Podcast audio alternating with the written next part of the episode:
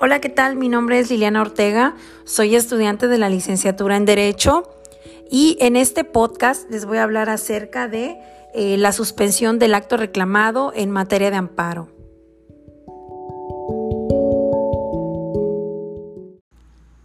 La suspensión del acto reclamado es aquella medida cautelar por la cual el órgano jurisdiccional que conoce del amparo ordena a la autoridad señalada como responsable que mantenga paralizado o detenida su actuación durante todo el tiempo en que dure la sustanciación del juicio de garantías hasta que éste se resuelva.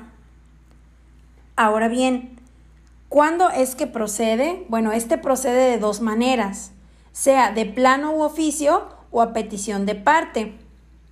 Cuando procede de plano u oficio es porque se suscita alguno de los casos contemplados en el artículo 22 de la Constitución Política de los Estados Unidos Mexicanos, como lo es por extradición, privación de la libertad, entre otros. Cuando es a petición de parte es porque ésta es solicitada por la parte quejosa.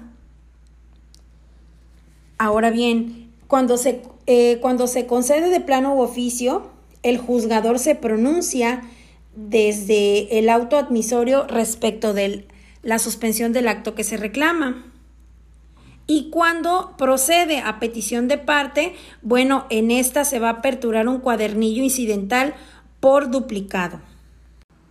Una vez dictado el auto de apertura incidental, se dicta la suspensión provisional del acto reclamado. Este tendrá vigencia hasta que se resuelva sobre la suspensión definitiva. Dicho auto debe de contener lo siguiente. Señalar la hora y la fecha para la audiencia incidental. Se requerirán informes previos. Se ordena la notificación a las partes. Aquí hay que mencionar algo muy importante.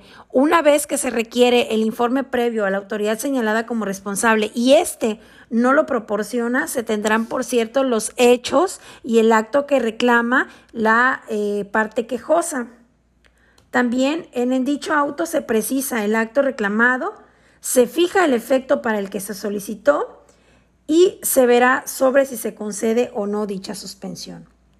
Ahora bien, una vez que la, eh, el juzgador cuente con el informe previo de la autoridad señalada como responsable y cuente también con todas esas pruebas documentales, eh, ofrecidas también por las partes, se resolverá mediante una resolución incidental o interlocutoria lo conducente sobre la suspensión definitiva, la cual pues tendrá sus efectos o surtirá sus efectos hasta que cause ejecutoria la sentencia de amparo.